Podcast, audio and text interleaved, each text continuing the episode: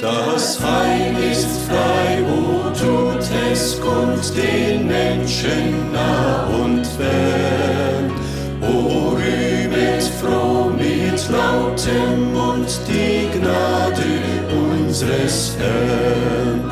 O Freud, o Freud, vom Himmel sie uns. Aufs Neue wird Ihnen wieder die Botschaft des Heils gebracht. Ein viertelstündiges Programm, das Ihnen helfen will, den biblischen Weg zu beschreiten und darauf zu bleiben. Möge der Geist Gottes das Gehörte in allen unseren Herzen vertiefen und uns helfen, es in die Tat umzusetzen.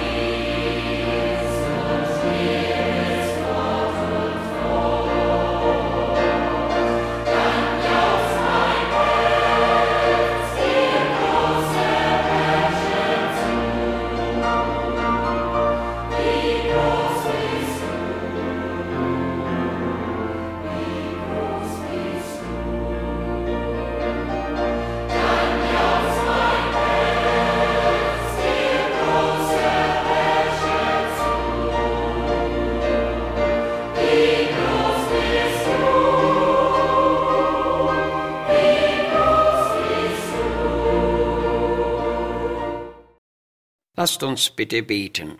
Unser allmächtiger und herrlicher Herr, wir wollen auch heute deine Allmacht und Werke rühmen, denn wir wissen, dass auch wir selbst das Werk deiner Hände sind.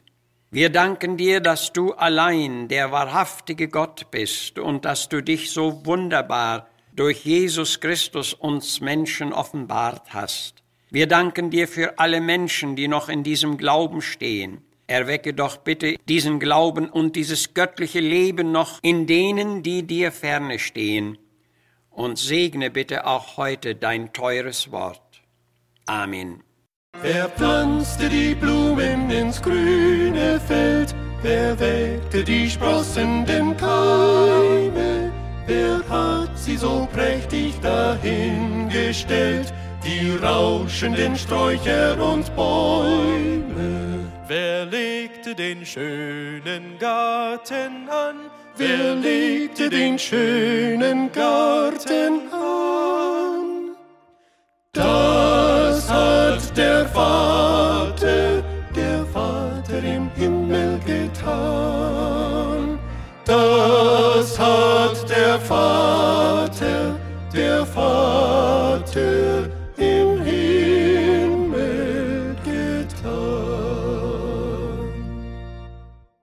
In Psalm 66 lesen wir von Vers 3.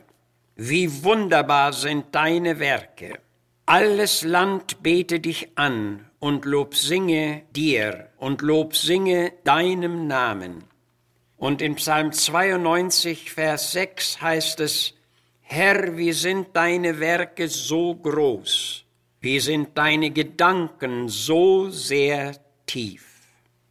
Wir wollen abermals auf die Beweisbarkeit unseres Gottes eingehen, auf die Existenz unseres Gottes. Als Fortsetzung zu unserer letzten Sendung kommen wir heute darum noch einmal auf diese so große Tatsache zurück.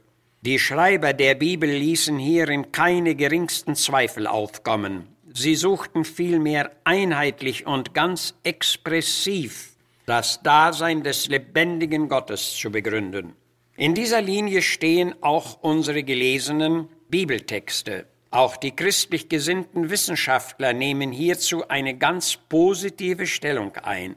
Sie stellen uns erstaunliche Beweise des lebendigen Gottes aus der sichtbaren und für uns unsichtbaren Welt und aus den verschiedensten Lebensbereichen vor. Einer dieser Wissenschaftler, Henry Morris, schreibt schon im Vorwort seines Buches Wissenschaft und Bibel, Seit 20 Jahren stehe ich in Zusammenarbeit mit anderen Wissenschaftlern. Ich habe viele wissenschaftliche Bücher gelesen und an drei großen Universitäten gelehrt. Ich habe seit über 15 Jahren täglich mindestens eine Stunde die Bibel studiert und bin überzeugt, dass die Bibel göttlich inspiriert ist und dass sie in keinem Widerspruch zur Wissenschaft steht. Welch eine Freude!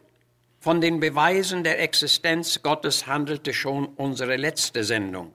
Die Himmel erzählen die Ehre Gottes, so sagten wir. Das Wesen Gottes ist ein Beweis, wie er sich uns Menschen kundgibt. Und das Zeugnis Jesu von Gott ist ein besonderer Beweis. Und in dieser Linie gehen wir nun weiter. Die geheimnisvollen Gesetze sind ein Beweis des Daseins Gottes. Hinter allen Gesetzen steht doch ein Gesetzgeber. Es gibt vielerlei Naturgesetze, physikalische Gesetze, biologische Gesetze und geistliche Gesetze, von denen die erstaunlichen Funktionen in den verschiedensten Bereichen des Lebens abhängen. Diese geheimnisvollen Gesetze sind von Gott erdacht und dienen zu unserer Sicherheit. Sie setzen uns Grenzen und sie dienen ausschließlich dem Leben und dem Wohl des Lebens. Das vielfältige Leben beweist die Existenz Gottes. Alles Leben strömt aus dir, so bezeugt es ein Dichter. Wir sehen es in tausendfacher Art und Form. Alles, was sich regt und bewegt, was wächst und gedeiht, das hat Leben. Nimmt man zum Beispiel ein Gewächs aus dem Erdreich, aus dem es seine Lebenskraft zieht, so verkümmert es und stirbt. Ebenso kann der Vogel nur in der Luft und der Fisch nur im Element des Wassers leben. Und Paulus beteuert, von ihm leben wir und von ihm sind wir, von ihm haben wir das Dasein.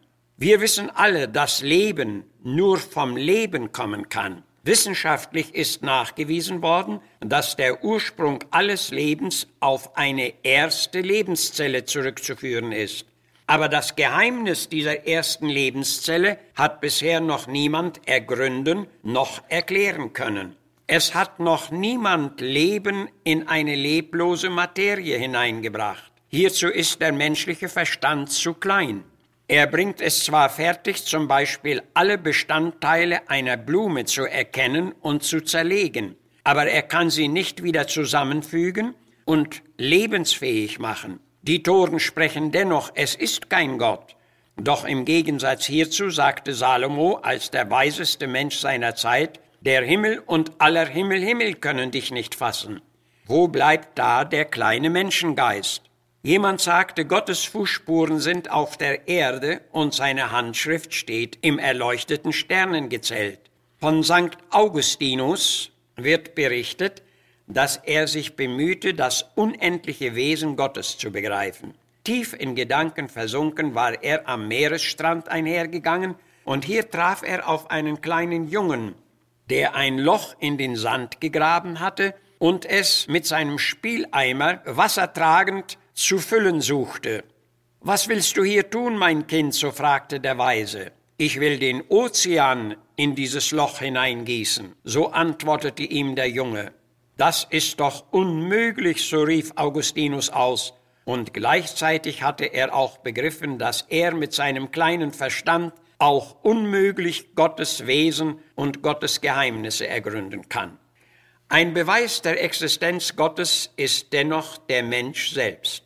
Denken wir zum Beispiel einmal nur an seine vielseitigen Begabungen, an unsere Denkfähigkeit, an die Beweglichkeit unserer Glieder, an die Funktion unseres Nervensystems und tiefer gesehen an die Funktion unseres Gewissens, an die Unsterblichkeit unserer Seele, an die Freiheit unseres Willens, an Gottes Ebenbildlichkeit mit ihm und so weiter. David muss hierüber nachgedacht haben, denn er beteuerte, ich danke dir, dass ich so wunderbar gemacht bin. Wunderbar sind deine Werke und das erkennt meine Seele. Der höchste Wert aller Werte ist des Menschen Seele. So beschreibt es ein Wissenschaftler. Das ist eine sehr wertvolle Erkenntnis. Gerade in der Seele liegt die Ebenbildlichkeit Gottes, denn sie ist unsterblich und ewig, wie auch Gott ist. Seiner Seele wegen ist der Mensch das höchste aller Geschöpfe, denn gerade in ihr liegt die Ebenbildlichkeit Gottes und durch sie kann der Mensch geistliches Leben besitzen und in wahrnehmbarer Beziehung mit Gott leben. Durch die Sünde ging uns diese lebendige Beziehung zu Gott verloren. Sie hat die Ebenbildlichkeit Gottes zerrüttet und die Trennung von Gott bewirkt. Und hier stellt Jesus die Frage, was kann der Mensch geben, dass er seine Seele wieder löse? Er hat nichts einzusetzen und darum braucht er Jesus. Nur Jesus kann den inneren Todeszustand aufheben und die frohe Beziehung zu Gott wiederherstellen. In Kasachstan erlebte ich, dass nach einer Predigt ein Atheist aufstand und unter Tränen bat er, die Gemeinde für ihn zu beten. Ja, der Mensch kommt nicht zur Ruhe, bis dass er Ruhe in Gott gefunden hat. Doch wer zu Gott kommen will, der muss glauben. Beachte darum die überaus wichtige Anmahnung Jesu. Glaubet an Gott und glaubet an mich. Amen. Kommt und schauet Gottes Güte, unserer Erde schönstes Kleid, jeder Halm und jede Blüte zeugt von seiner Herrlichkeit. Sieh das Vöglein in den Zweigen, wie es, wie es für den Schöpfer probt, wie sich Tannenwipfel neigen, wenn der Wind ihn pfeifend lobt.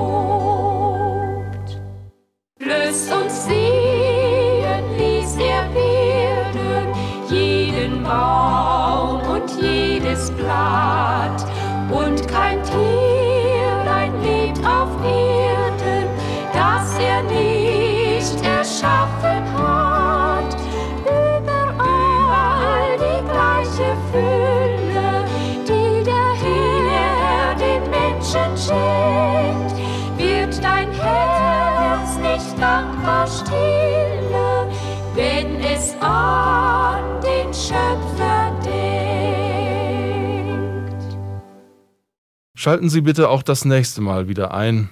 Sagen Sie es auch anderen weiter, dass die Botschaft des Heils jede Woche um die gleiche Zeit ausgestrahlt wird. Dadurch tragen auch Sie zur Verbreitung des Segens mit bei. Wir würden uns über Ihre Zuschrift freuen.